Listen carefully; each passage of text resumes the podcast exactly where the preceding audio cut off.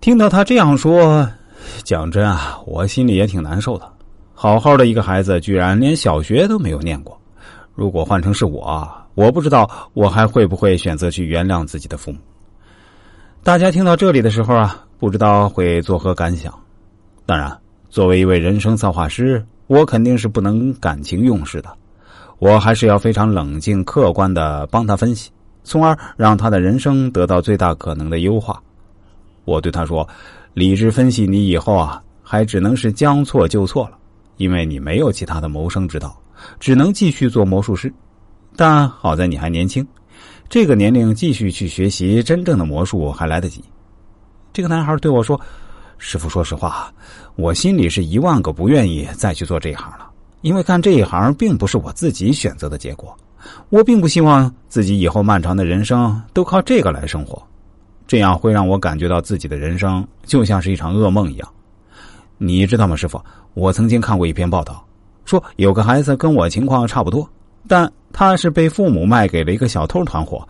后来他从这个团伙里面逃出来了，但他也不知道自己还有什么其他的谋生手段，于是只能再次选择做小偷，直到被警察抓走，被新闻媒体报道出来。听到这里的时候啊，我还是非常谨慎的对他说。你们还是略有不同的，因为做小偷在任何社会里都是法律和道德所不容忍的。但是魔术师啊，还是一个比较体面的工作，而且你在这方面呢也还有点天赋。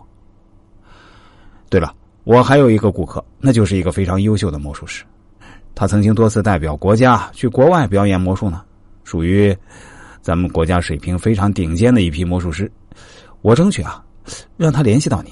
然后你拜他为师，你跟他好好学习真正的魔术。另外，你以后在表演的时候啊，可以让人帮你把这些表演的视频拍下来，发到网上去。你可以尝试着走网红路线，吸引点网络上的粉丝。你不是说你们马戏团出来的人在口头表达方面都很有优势吗？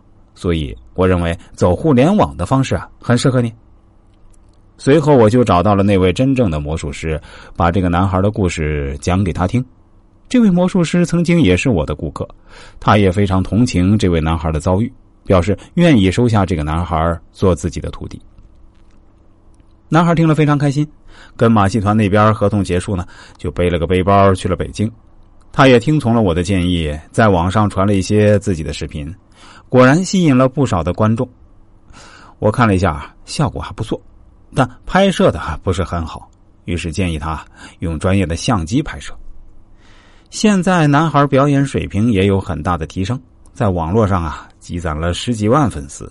据他自己对我说，每个月通过打赏和卖点周边的产品收入就能达到六七千的样子。